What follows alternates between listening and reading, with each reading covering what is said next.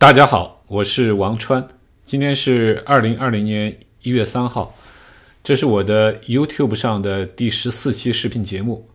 今天继续关于一厢情愿的话题。关于一厢情愿的第三个例子，这是和国际关系有关的。这里特别推荐一本书，作者叫徐气玉，书名叫做《脆弱的崛起：大战略与德意志帝国的命运》。二零一一年出版。我是从哲学的角度来学习阅读这本书的，里面很多分析总结让人拍案叫绝。这里先读一段书里的一段话哈，他是这么说的：历史规律还是给人的主观能动性留下了充足的空隙，偶然性是其中的重要部分，而大战略的任务就是尽可能的顺应规律。同时，尽可能的利用历史的空隙，在威廉德国，俾斯麦深刻理解这一点，并且随时准备接受一种不完美的、不完善的，甚至是不确定的结果。但他的继任者却正好相反，事事追求确定性，同时又过于强调必然性。这种哲学层面的差异是俾斯麦下台后德国的大战略迅速瓦解的重要因素，而到了后期，德国领导人对必然性的强调更是发展到了一种偏执，越来越坚信大战不可避免，而一系列为不可避免做的准备，又使得大战真的不可避免。俾斯麦是一个善于等待时机、善于利用时机的大师，他自己就强调，出于纯粹主观上的原因，擅自干预历史的进程，就好比摇落不成熟的果实，在某种形式正在变化的时候，能够进行等待，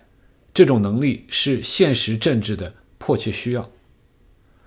在俾斯麦看来，大部分德国人的性格缺陷，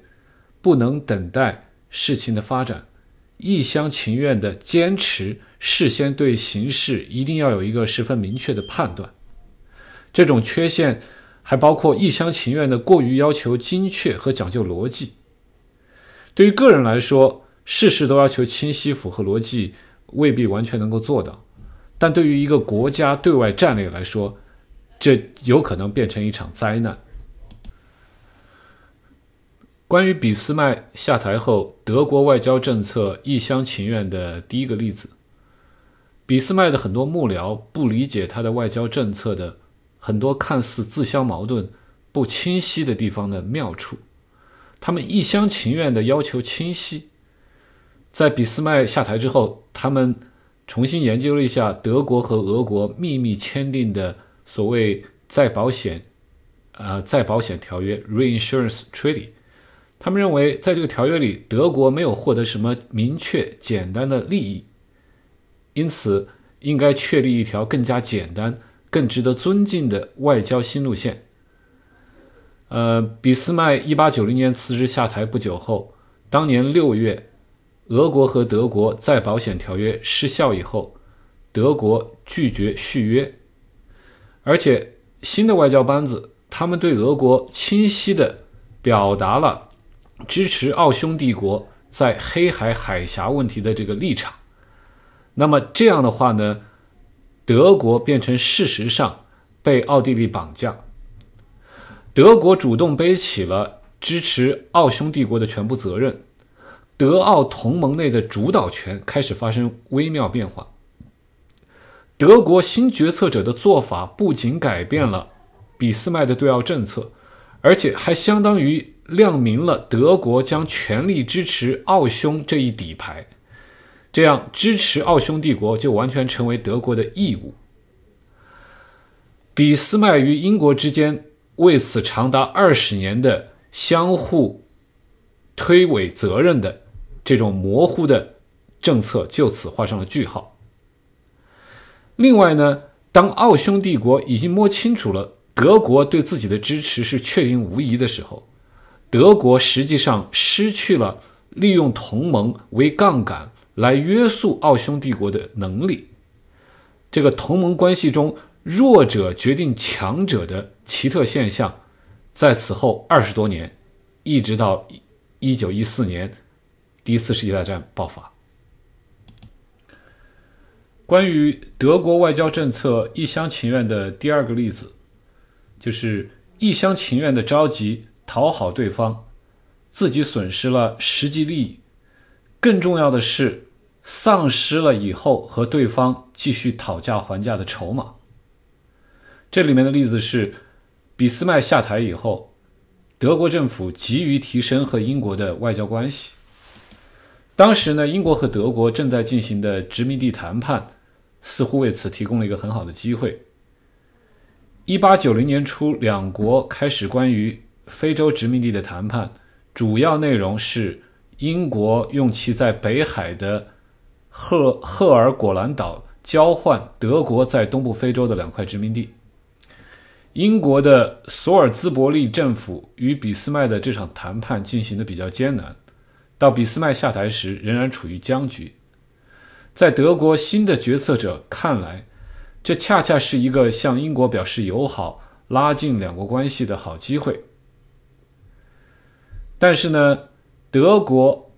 的这个一厢情愿，导致他很快对英国犯了外交中的两个大忌。第一，是在情况并不紧急的时候，急于达成某种协议，而不是充分利用谈判的过程。为自己谋求利益，塑造有利态势。第二，作为一个大国，在情况根本不紧急的时候，急于向另外一个大国讨好、输成，甚至还主动考虑对方国内政治需要。从条约的字面上看，德国已经明显吃了亏。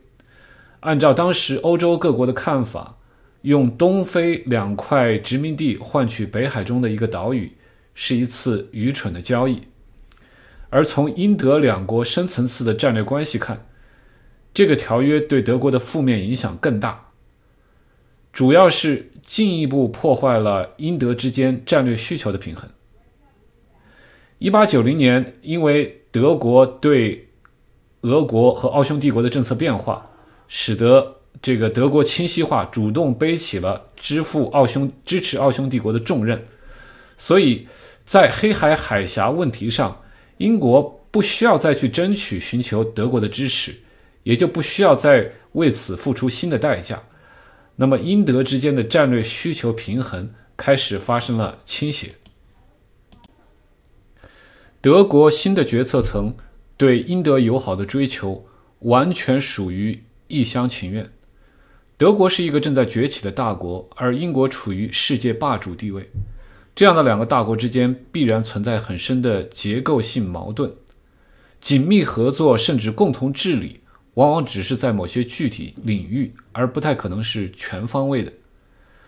这种崛起和霸权的关系，一般只能通过相互借重、相互畏惧、相互制约来保持一种复杂的稳定。